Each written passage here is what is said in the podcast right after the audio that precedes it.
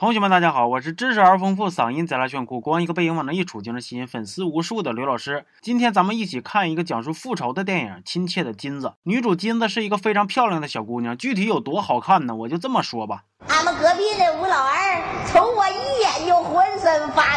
十三年前，金子因为绑架杀害了一个五岁的小男孩，被判入狱了。在监狱里，金子因为好说话、少挑刺儿、能吃苦，还会来事儿的优良品格，浑身散发着白莲花的光芒。于是，监狱里的朋友都叫他亲切的金子。坐牢的期间呢，金子因为长得漂亮，还吸引了一个小丸子同款发型的双眼皮大叔肉丸子。出狱这天，肉丸子让金子吃白豆腐，当然了，不是说让他吃霍建华的意思啊，而是寓意着纯洁无瑕，不再犯罪。结果剧情就在这儿发生反转了。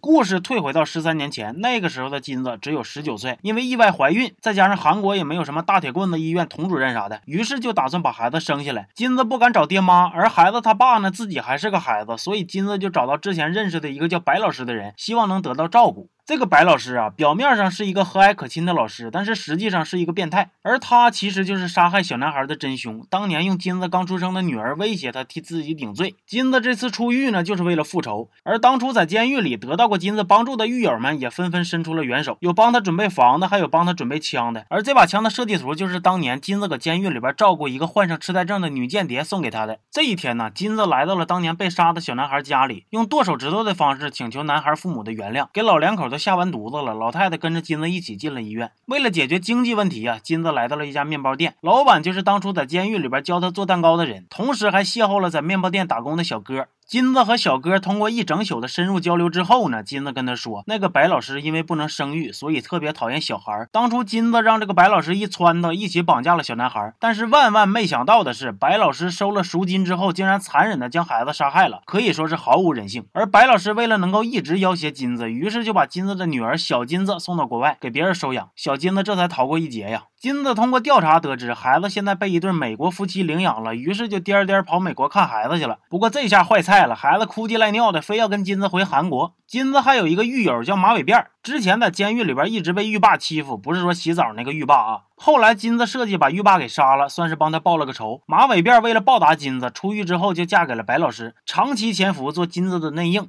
就在金子和马尾辫打算对白老师下手的时候，肉丸子叛变了，把马尾辫和金子的关系告诉白老师了。于是白老师决定先下手为强，找杀手干掉金子和小金子。不过就在杀手即将得逞的时候，金子嘣的一枪杀掉了杀手，把小金子救了下来。马尾辫虽然被打得够呛，不过还是在饭菜里边下药，把白老师给撂倒了，顺利完成了任务。把白老师绑住之后呢，金子还发现了一个更可怕的事实，那就是被害的孩子其实不止一个。原来呀，这个白老师每杀死一个孩子，就会留下孩子的一个东西当做纪念，而且还会把孩子被害的过程做成录像带保留。当家长收到勒索电话的时候，听到孩子的哭喊，其实都是录像带发出来的，因为那个时候啊，孩子已经死了。金子找来曾经负责自己案子的警察，还有那些受害的孩子家长。经过协商，大家决定以私刑处决白老师，一人一刀杀死他。每个人拿着不同的武器，其中致命的是一把被害小朋友曾经用过的手工剪刀。埋尸的时候呢，金子在白老师身上又补了两枪。晚上，金子用白老师的血做了一个蛋糕，大伙分着给吃了，算是所有人的新生活的开始。电影的结尾啊，金子站在雪地里，当着女儿的面，一头扎进了雪白的蛋糕里。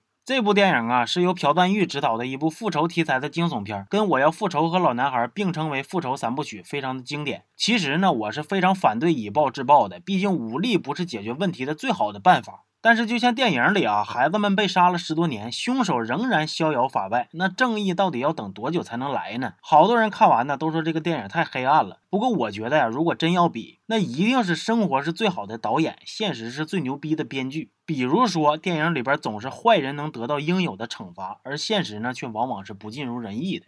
行吧，这期就到这吧，咱们下期见。